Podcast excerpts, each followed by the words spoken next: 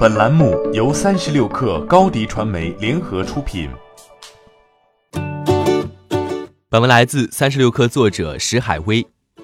探探正在做陌生人交友的全链条覆盖，这意味着将有更多的流量可待收割。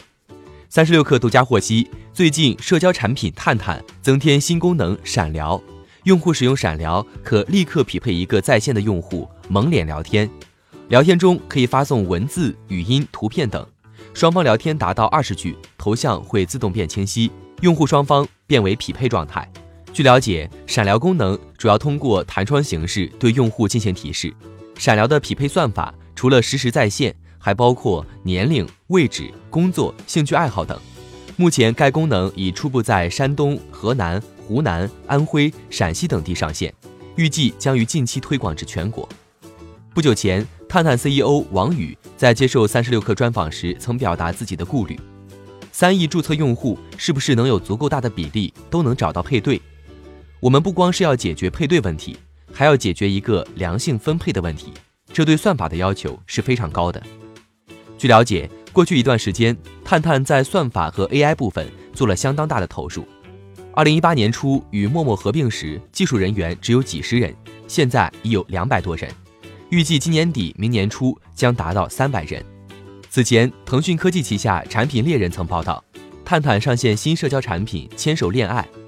该款产品定位为严肃的实名制婚恋交友平台，其于二零一九年十一月十四号更新至一点三点一版本，目前仅可在小米、OPPO 和 vivo 的应用商店下载。不管是“牵手恋爱”上线，还是闪聊功能的更新，一个明显的信号是。探探正在做陌生人交友的全链条覆盖，这意味着将有更多的流量可待收割。早在今年陌陌 Q2 财报发布后，唐岩就曾对外表示，自七月中旬全面恢复下载和支付服务以来，探探的用户收入等核心指标出现强势反弹，这显示出中国线上交友旺盛的市场需求，也验证了探探在这一领域特殊的地位。探探在未来几年将成为公司一个重要的增长引擎。探探收入自二零一八年六月开始与陌陌并表，在并入探探的增值服务后，陌陌的增值服务也获得了三位数的增长。另外，探探的运营亏损也在收窄。二零一九年第二季度，探探的运营亏损为四千七百九十万元，相比去年同期的五千一百五十万元亏损幅度收窄。想要扩大营收与想象空间，存量市场还远远不够，海外市场也成为必争之地。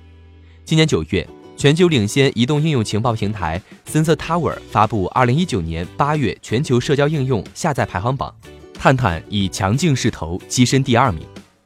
王宇曾向三十六氪透露，探探正在把国内积累的经验运用在海外，这个过程中对本土化而言最大的挑战就是品牌。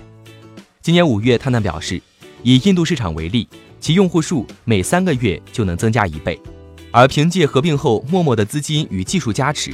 探探得以在海外稳步扩张，除了印度，探探在马来西亚、印尼等东南亚地区也都有不错进展。